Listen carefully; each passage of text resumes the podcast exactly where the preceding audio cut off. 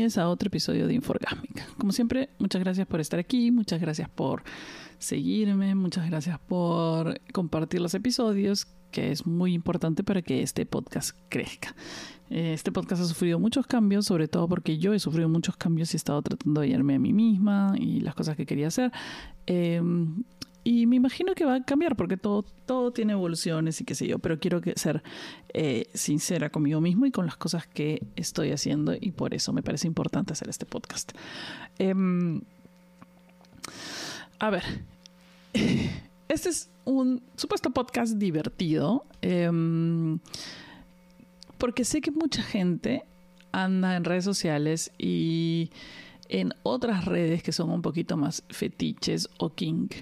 Em, y les, les gusta o les gustaría explorar un poquito más este tipo de cosas eh, y no saben las definiciones, no, no saben... Eh, no saben los tipos de fetiches que hay y tampoco se han hallado en el mundo de eh, los fetiches de las prácticas. La mayoría de personas, escúcheme, una de las verdades o descubrimientos que tuve es que el 90% de las personas tiene sexo considerado vainilla. Eh, empecemos por ahí. La primera definición, el sexo vainilla es el sexo básicamente normal. Sí, usas diferentes tipos de poses, lo que tú quieras, pero es el sexo normal. Es decir, no hay juego de impacto, no hay eh, castigo, no es duro, qué sé yo. No hay, em, no hay un juego mayor o una experimentación mayor al, al normal. Ya date gracias si te cambiaron de pose, pero, pero no, hay, no hay nada más aparte que eso. O sea, ese sexo. Le dicen vainilla porque supuestamente el helado vainilla es lo más blando y absurdo y aburrido que puede existir. Mi favorito es el helado de vainilla. Pero en cuanto a sexo, no. Si tú ya empiezas a usar un poquito de juego de impacto o, o algún otro juego erótico que te parezca o has experimentado alguno de esos, considérate que estás en el lado más extraño de este del sexo. Algunas personas que son bastante king y fetiches consideran que uno tiene que llegar a ciertos extremos para empezar a disfrutar de los fetiches y qué sé yo, pero hay cosas bastante simples y comunes como em, como las nalgadas, este, golpear, humillación, que generalmente uno las hace en, el sexo un poquito más, el, más, más, este, ¿cómo se diría? Cuando el sexo se pone un poquito más intenso o violento, a niveles saludables, eh, generalmente es lo que uno hace. Pero ahora existen plataformas y qué sé yo para que la gente, porque la gente aparentemente está muy aburrida del sexo vainilla. Y eso no quiere decir que no le guste tener sexo con la persona con la que está. Eso no quiere decir que tu relación está a punto de destruirse o derrumbarse. Simplemente que hay que hacer algo más interesante en la cama. Que simplemente lo mismo de siempre. A ti no te gusta comer la misma comida todos los días. ¿No? O sea, que hay que variar un poquito el menú con la persona con la que estás. Y eso es totalmente normal y saludable. Y más bien, bastante recomendable a todos los niveles. Saludable, mientras sea con consentimiento y con respeto mutuo a las cosas. Y que ambos estén en las mismas. Em, ¿Cómo se llama? Que estén sintonizados con la situación. Si tu pareja quiere y tú no te sientes cómoda, no tienes por qué hacerlo, no tienes por qué sacrificar tu placer por el placer del otro a ese nivel. Si tú realmente no te gusta, em, no lo hagas. ¿No? Em, no te puedo decir nada más. O sea, el tema es que si tú no estás preparado para eso, si a ti el sexo si todavía estás lidiando con temas sexuales, eh, cosas que no has podido reparar de ti, temas emocionales con respecto al sexo, tu visión del sexo, eh, o cualquiera de esas cosas, si no estás preparado para abrirte de esa manera, tú no tienes que sacrificarte por la otra persona, no, no tienes por qué dejar tu placer de lado por la otra persona. La cosa es que ambos estén coincidiendo. si tu fetiche, en el otro caso, si tu fetiche es muy grande, que te está llamando a buscarlo por fuera y no ser sincero o honesto en tu relación, tienes que replantearte tu relación. No puedes mentirle a la persona para poder satisfacer un fetiche que tengas o un placer que tengas eh, afuera de, de la relación. Entonces, una de las cosas, em, digamos, más comunes que creo que cada uno de repente ha estado es el, el juego de impacto. El juego de impacto engloba todos los términos sexuales que involucran golpear a la otra persona de una manera con consentimiento, por favor, que es, este, sí, golpear a una persona. Puede eh, involucrar golpear con un objeto, ya sea látigo, eh, ya sea, um, hay unas paletas que se, utilizan mucho, eh, la mano. Dar gas es parte del impact play. Dependiendo de la intensidad también es un poquito más, hay personas que le gustan cosas más intensas y cosas no. Es básicamente es parte de la comunidad de bondage y sadomasoquismo. Es una de las partes más comunes, digamos, del juego. Eh, y es uno de los juegos más interesantes. Eh, no sé, es una de las cosas Em, para mí me parece que es una de las cosas más comunes. Creo que todos, llegado a algún momento, nos hemos involucrado. Hay gente que no le gusta, hay gente que realmente pasa por otros tipos de procesos y ese tipo de juegos no le gustan. Pero hay personas que el dolor, para ellos el dolor es parte de una sensualidad o de una sexualidad interesante y es un fetiche. Dentro de esos hay como digo, flagelar, está el paddling, que es con la paleta, eh, canning, que es con un bastón o bastonear, usar la mano para las nalgadas. También ese tipo de juego de impacto puede llevarse a la... no solo en diferentes partes del cuerpo, que pueden incluir las tetas, el poto, el, culo o el ano, bueno, el culo, este, sino también el rostro.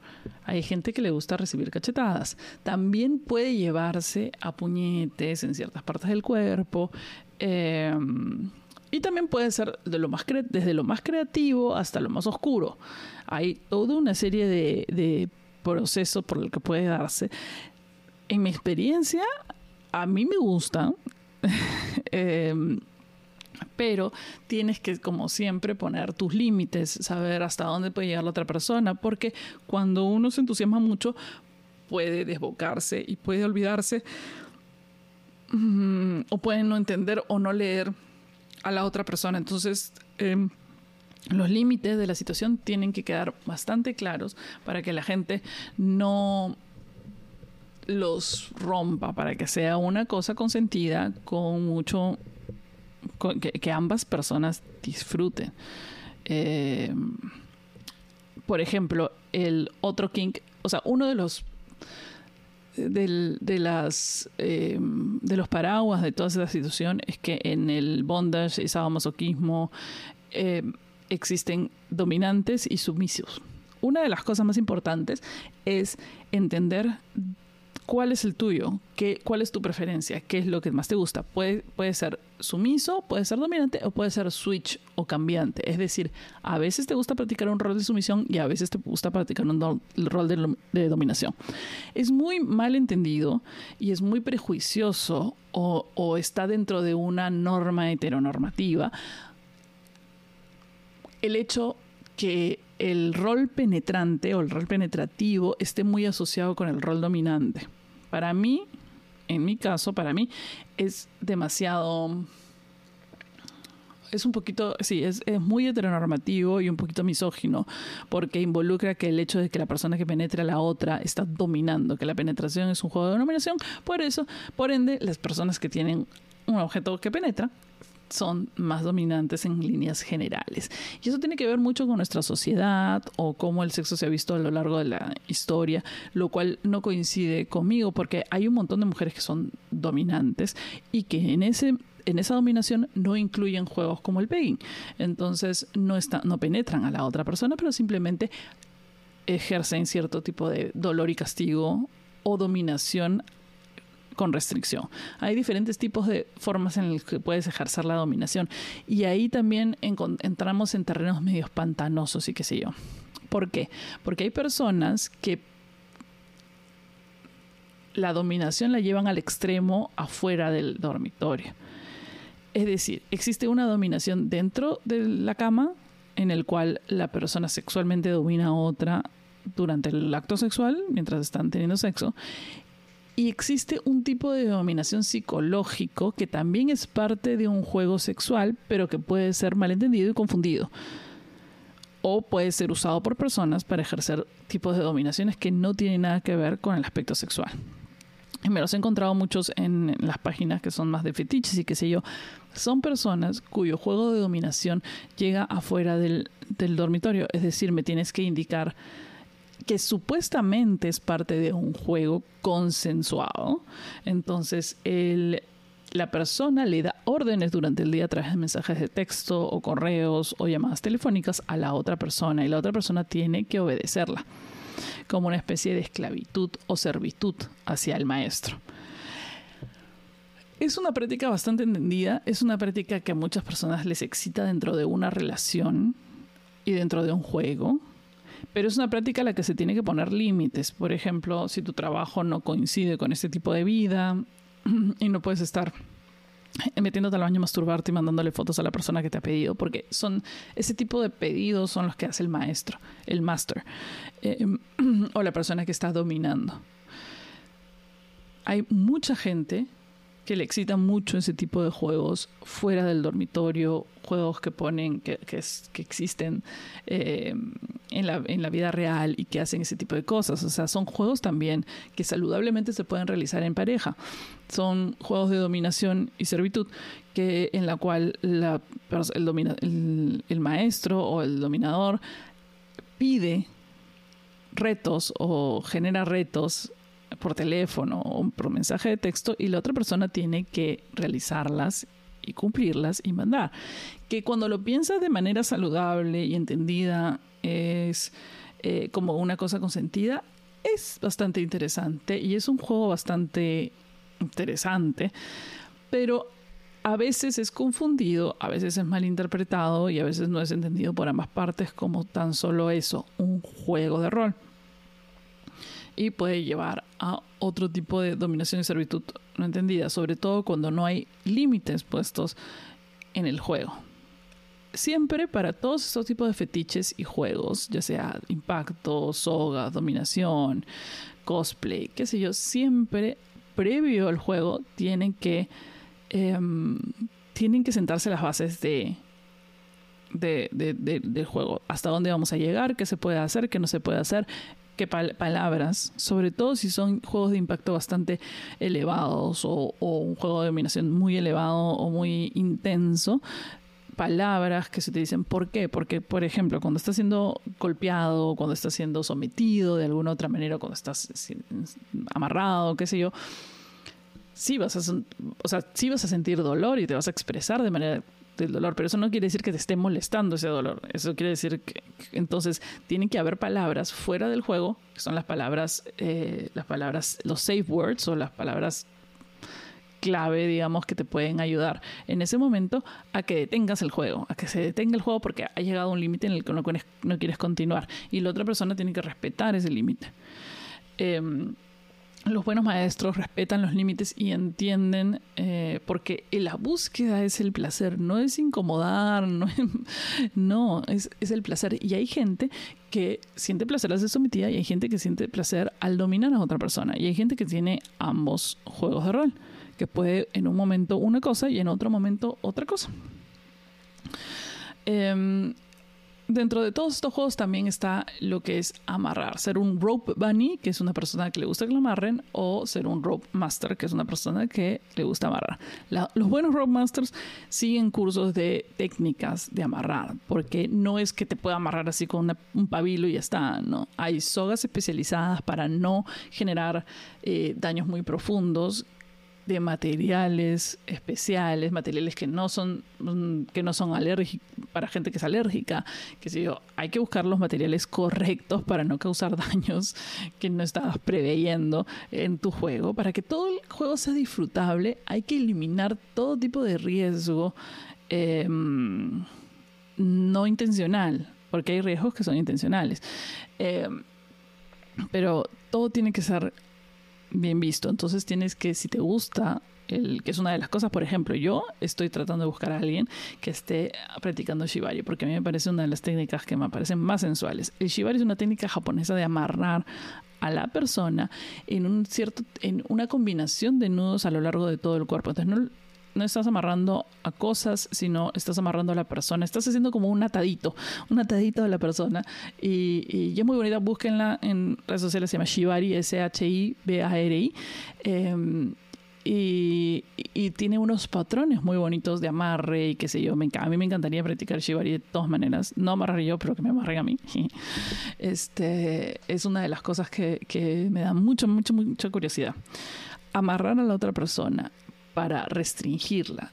O sea, no solo el amarrar con sogas, sino la restricción de la pareja. En estas restricciones también puedes encontrar cajas de castidad que son parte de la dominación-submisión. Por ejemplo, hay esclavos eh, que les gusta tener, em, tener estos armazones de castidad, en el cual no pueden, el pene no puede erectarse. De alguna manera, porque si se erecta va a sufrir pequeño dolor, o sea, no, no va a entrar en la cajita. Son cajitas con, así bien chiquitas como para que esté el pene flácido y de alguna manera, de esa manera le gusta hacer algo que se llama el hole o es la persona que mira a su pareja tener sexo con otra persona y ellos están simplemente mirando y no pueden hacer nada como, como impedidos y eso les excita mucho a nivel mental, necesita mucho. Tenemos que una de las cosas es sacarnos los prejuicios. Por ejemplo, en, esta, en una conversación que tuve en redes sociales, en Facebook, con unas personas muy intransigentes, a estas personas, los hombres sumisos o los hombres que les gusta el cuckold o les gusta tener un hot wife, eh, el cuckold es, como le digo, es esta pareja que le gusta ver a su pareja, a su esposa, generalmente teniendo sexo con otra persona. A la otra persona se le denomina bull. Un bull es un hombre que es llamado por la pareja para que tenga relaciones sexuales con la esposa, que es denominada una hot wife. Una hot wife es una esposa que es un lomazo, ¿entienden? Y que le gusta tener sexo con otras personas y a su esposo le gusta, se excita y le gusta verla tener sexo con otras personas. Y es recontra normal y no implica ninguna de los prejuicios. Hay un montón de prejuicios heteronormativos pensando que el hombre es menos hombre porque le gusta ver a su pareja teniendo sexo con otras personas eh, y una serie de estupideces que, la, que, gente que todavía está con el cerebro, que seguramente tiene mucho sexo vainilla y no ha experimentado mucho, o tiene mucho miedo a experimentar y dejarse llevar por sus propias emociones, su propia sexualidad, eh, juzga a las personas por eso porque es menos hombre, he escuchado que dicen. Pero bueno, en ese sentido, ese es el punto. El punto es, es, ser, es ser sumiso y aparentemente la sumisión no es masculina, sino es femenina en el mundo de estas personas, lo cual es una estupidez. Las personas somos sumisas o dominantes en diferentes, de diferentes formas y alternamos en nuestra vida de diferentes formas, ya sea en la, en la cama, ya sea en las relaciones. Hay mucha gente que es sumisa en la cama y es muy dominante afuera, como yo.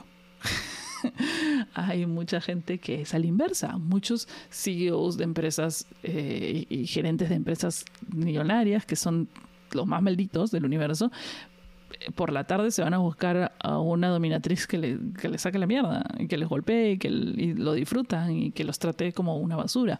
Parte del dominar y sumisión existe también el juego verbal y el juego verbal incluye la humillación verbal. Estas cosas son para personas que tienen una relación saludable con sus deseos y sus fetiches. Personas que han pasado por trauma en el aspecto sexual no es recomendable porque puede desencadenar traumas o reactivar traumas pasados. Sobre todo gente que no ha tenido un, un vínculo temprano saludable con la sexualidad.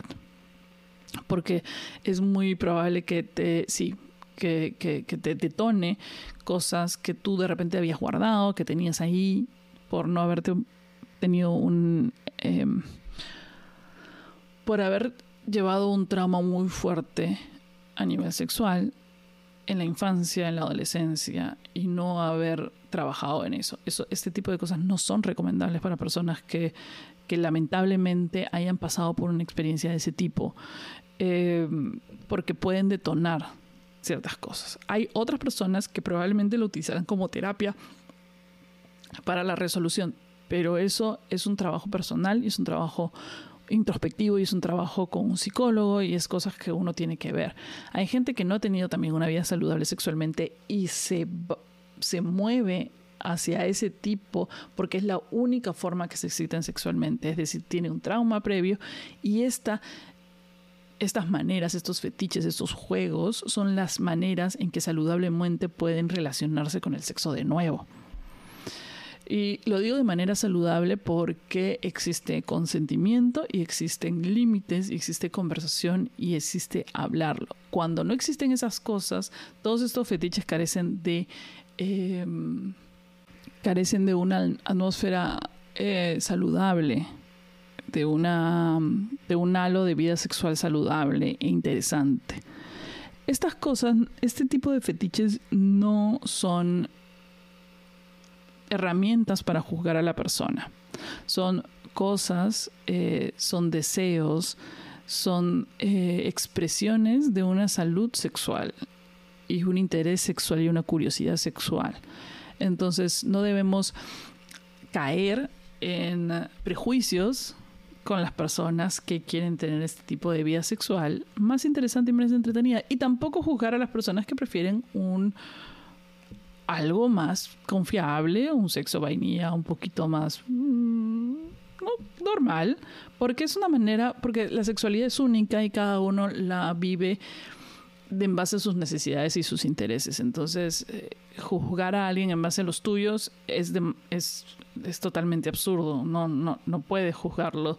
Ah, la única forma para juzgar a la gente es que tenga acciones que sean malas o que, o que perjudiquen a otras personas, pero juzgarla por sus deseos es realmente absurdo y es realmente...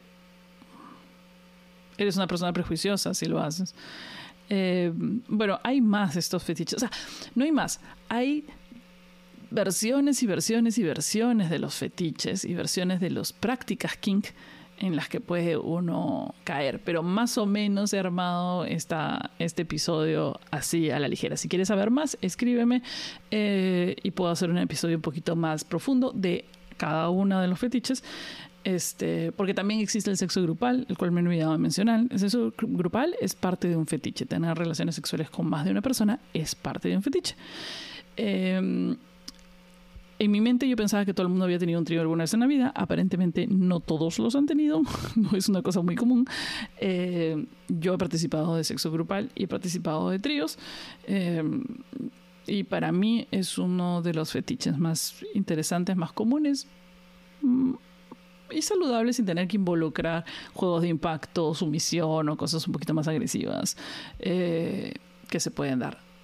Es mejor en mi experiencia es mejor cuando se da naturalmente y de casualidad, pero también puedes crear el momento para hacerlo. Es decir, tú y tu pareja busquen a una tercera persona para que para que esté dentro de la relación, para que participe sexualmente de la relación o emocionalmente también. Hay personas que buscan una tercera persona para que sea parte de la relación y tenga una relación de a tres son cosas que obviamente tienen que ir con, obviamente de nuevo, consentimiento, límites, qué es lo que se puede hacer, qué es lo que no se puede hacer. Se puede hacer esto, tú puedes, por ejemplo, una de las primeras veces que yo tenía tríos, una de las reglas es no besar a la tercera persona.